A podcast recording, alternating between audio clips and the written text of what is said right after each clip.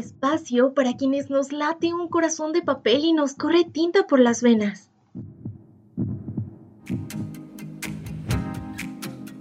Hola, es para mí en verdad un placer poder compartir un ratito de nuestra vida juntos.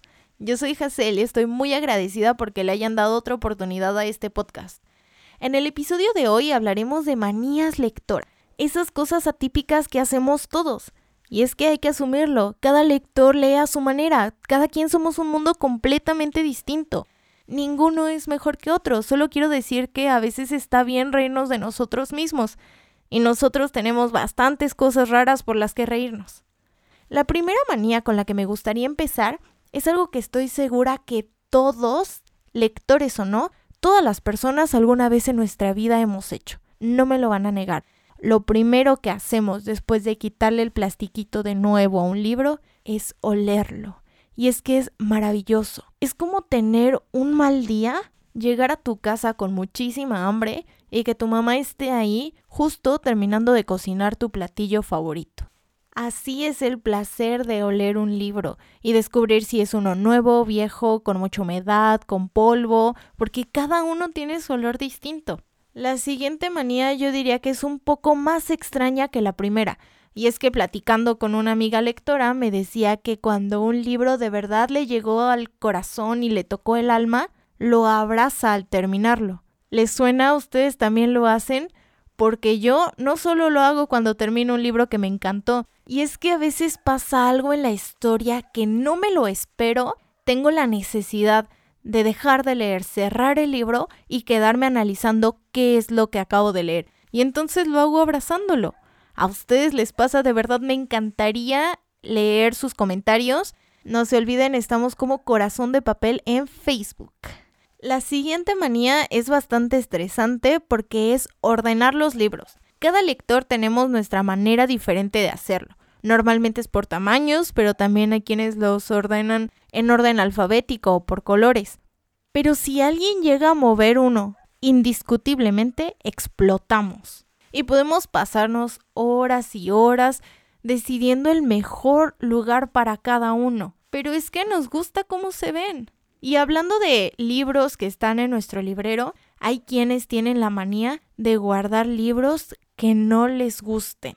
Honestamente yo solía tener esta manía y es que me encantaba ver a mi librero completamente lleno, pero después entendí que para qué tengo un libro que en realidad no me tocó nada y que puede que a alguna otra persona sí le llegue al corazón. Entonces dejé esta manía de lado y al fin en mi librero están los libros que más me han gustado o que tienen algo de especial para mí.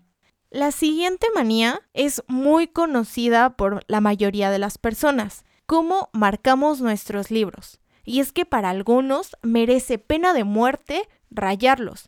Y yo era una de, de aquellas que decía que los libros no se rayan. Sin embargo, escuché a algunas personas que ya llevan bastante rato en la lectura que lo que les gusta hacer es poner sus ideas en los márgenes de los libros y entonces esto le da un alma especial. Y lo intenté. Debo admitir que hay algunos libros que sí he rayado. Sin embargo, cuando necesitas que tu letra quede lo mejor posible porque se va a quedar en uno de los libros que más te gustan, es cuando más fea la haces. Y no puedo con ver un libro que me encanta con una nota con una letra horrible. Entonces, honestamente, no los rayo, pero no tengo la manía de espantarme por quien lo hace. Hay quienes incluso dibujan en los espacios que tienen, cosas que tienen que ver con el libro y me encanta cómo se ven y me encantaría poder escribir bonito en mis libros, pero no puedo, así que los marco con post-its. Y parte de esta manía es tener miles y millones de post-its o banderitas de esas que se pegan para indicar cuáles son las frases que más me han gustado. Antes, de hecho, ponía las banderitas para que salieran y se viera en dónde estaba la cita, pero ahora no porque se doblan y quedan todas feas después de un tiempo, así que lo hago justo adentro del libro, justo en donde está la cita, para que ya no se vea feo y si necesito buscarlo, solo lo ojeo. sí, ya sé, es raro, pero así me gusta tener los libros y yo sé que muchos de ustedes tienen una manera especial para marcarlos.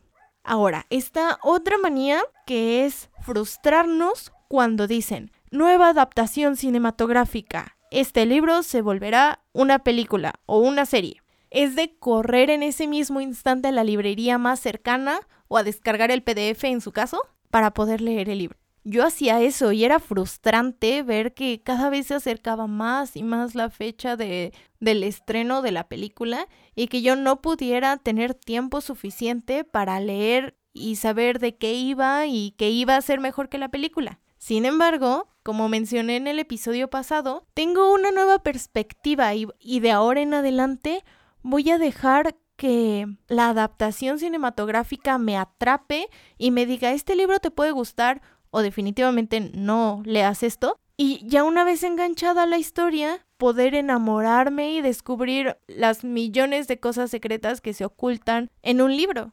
Así que esta es otra manía que he dejado en el pasado, pero sé que muchos de ustedes también la conservan. Y hablando de nuevos libros por leer, ¿a poco no? Todos vamos a las librerías, sabiendo que no tenemos el presupuesto o no llevamos dinero, pero solo nos gusta ir por ver. Y esto es muy gracioso en mi caso, porque en la época antes del COVID, mi familia solía reunirse cada fin de semana. Y a mi abuelita le encantan las plantas. De hecho es muy buena con ellas, tanto que en su patio trasero tiene un mini huerto. Y de verdad es muy pequeño, pero tiene sembrado desde café, piña, papaya, epazote, cilantro, fresas, chiles. Todo lo tiene sembrado mi abuelita. El chiste es que cada fin de semana que nos reuníamos, cerca de mi casa, como a 45 minutos, hay un mercado de plantas. Y mi abuelita todos los fines de semana quería que fuéramos juntos al mercado de plantas. Y al principio pues estaba padre ir, ver, tal vez comprar alguna que estuviera bonita y ya regresarnos. Pero era lo mismo semana tras semana y yo siempre decía, abue, ¿para qué quieres volver a ir a ver las plantas esta semana? O sea, de verdad, siguen verdes, no han cambiado de color. Pero es que lo mismo nos pasa a nosotros con los libros. Estoy segura que si hoy vamos y compramos 40 libros, mañana si pasamos por la librería y no tenemos tiempo para meternos, al menos pasando al lado de ella vamos a voltear a ver cuáles son los libros que están en la vitrina. No compramos, pero nos encanta ver. Y yo creo que esa es una manía muy común entre todos nosotros. Pero, hablando de librerías, una manía no tan común que de hecho quisiera encontrar a alguien más que haga esto, por favor díganme que no soy la única loca. Y es que no soy como muchos de ustedes que van a la librería tomando varios libros, volteándolos, leyendo la sinopsis, porque en primera no me gustan las sinopsis de atrás de los libros, casi nunca las leo honestamente. Y en segunda, siento que al tocar un libro en una librería, te estás comprometiendo con el libro, generas una conexión con él y es como si le dijeras, te voy a comprar y al final solo lo ignoras y lo dejas ahí. Así que solo toco los libros que pienso que voy a comprar. Sí, a veces he tocado otros que no me llevo y es bastante frustrante y triste tener que dejarlo. Es como haberlo ilusionado, pues sin comprarlo. Es muy extraño decirlo en voz alta, creo que es más normal solo pensarlo, pero ahí está una manía mía. El siguiente punto engloba dos manías. La primera es leer según nuestro estado de ánimo. Yo creo que a todos nos ha pasado que nos sentimos felices y leemos algo y nos sentimos tristes y leemos otra cosa, pero va muy de la mano de la manía de tener una lista de próximos libros. Bueno, en realidad tenemos como dos listas. Una de los libros que queremos leer y otra de los libros que tenemos. Y no sé si sean como yo, normalmente a principio de año, o al menos en este año me pasó, que vi a una chica que estaba diciendo, hey, ¿qué tal si nos juntamos, leemos un libro al mes y eh, los últimos días del mes hacemos una videollamada y contamos qué nos pareció el libro. Yo dije, ay, estoy encantada, siempre he querido pertenecer a un club de lectura, claro que me voy a unir, anoté todos los libros y no ha sido el primer año que hago un plan de lectura para el año o de esos retos de lectura de este mes lee una comedia y el siguiente un ensayo, no sé, cosas así. Y entonces haces toda tu planeación pero no la sigues porque tu estado de ánimo no te lo permite. Y es que el estado de ánimo es tan cambiante que puedo hoy terminar un libro y decir, ah, sí, el que sigue en mi lista es, no sé, una, una novela histórica, pero en eso me asomo por la ventana y veo que a mi vecina le trajeron flores. Ay, qué romántico. No, necesito leer algo cursi. Y entonces se viene abajo todo nuestro plan. O bueno, a mí me pasa eso, pero hay lectores que de verdad siguen un plan estricto de lectura y me parece muy interesante. Y es que va de la mano con el siguiente punto, que es la manía de no dejar un libro a medias.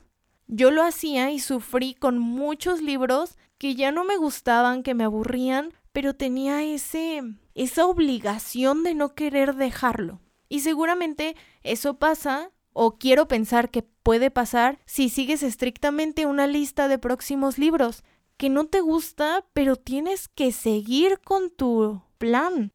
No estoy criticando ninguna manera de leer, todos tenemos el derecho de leer como queramos, pero la verdad no me gusta mucho este este sistema tan estricto porque creo que cuando estás leyendo algo que no te está gustando y entonces tú te obligas a ello, es la manera más fácil de entrar a un bloqueo lector. Sí, este tema del bloqueo lector es muy amplio, entonces me encantaría hablarlo en un episodio posterior. Pero es cierto, qué horror hacer una obligación algo que era un placer. Así que en todo el tiempo que, que he sido lectora y que me había obligado a no parar con libros, he aprendido dos cosas que me marcaron mucho. La primera es que en el mundo hay una infinidad de libros, más los que se están escribiendo y publicando hoy, más los de mañana y los de los próximos años que dure la humanidad, o al menos que duremos nosotros. De esa infinidad de libros existentes, hay una parte inmensa de libros que nos pueden gustar y que nos pueden llegar al corazón. En todo nuestro tiempo de vida, ¿cuál es el promedio de vida? ¿Como 80 años? Póngale 90, hasta 100 años, en esos 100 años no podremos alcanzar esa enorme cantidad de libros que nos pueden encantar. Y si no podremos leer todos ellos, ¿por qué desaprovechar nuestro tiempo leyendo algo que no nos gusta? Esto yo lo escuché de alguien que le gusta leer y me pareció completamente lógico, sensato y en realidad logró hacer que dejara esos libros que me pesaban y continuara con algo por lo que empecé a leer, por disfrutarlo. Por otro lado, soy de las personas que tienen la idea de que todos los libros tienen su momento. Yo espero que les haya ocurrido que están pasando por una situación X y justo llega un libro a salvarte o a darte varias armas para poder sobrellevar eso que estás pasando. Y si te adelantas y lees un libro por obligación y lo terminas odiando, puede que en un futuro te hubiera ayudado, pero ya no lo va a hacer porque ya lo odiaste, porque te obligaste a leerlo. Entonces, si me piden mi recomendación, dejen esta manía de lado y sigan leyendo lo que les gusta, lo que les apasiona, lo que les hace dejar de dormir por saber qué va a pasar en el siguiente capítulo. Y ya que entramos en este terreno de qué es lo que leemos, hay una manía de personas que no entiendo que es siempre leer un mismo género. Y no es que yo vaya de géneros completamente distintos. La verdad siempre oscilo entre ciencia ficción, fantasía, romance. Tal vez lo más, lo más diferente que leo es novela histórica o realismo mágico. Pero hay personas que se quedan solo con uno como terror. Yo la verdad jamás he tenido el valor de adentrarme al terror. Sé que me estoy perdiendo de grandes obras, pero me da miedo, honestamente. Pero me parece increíble que haya personas que solo se queden con un género, que no quieran saber nada más. Yo creo que yo no podría. ¿Ustedes qué piensan? Y esto va muy de la mano con la manía de leer las sagas seguidas yo la tengo. Si, si estoy leyendo un libro de una saga y me está encantando, no voy ni a la mitad cuando ya investigué cuáles son los otros siete que le siguen. Y hay personas que no, que las cortan. O bueno, hay personas que las cortan y entonces leen el primero, dejan pasar otros dos y leen el segundo.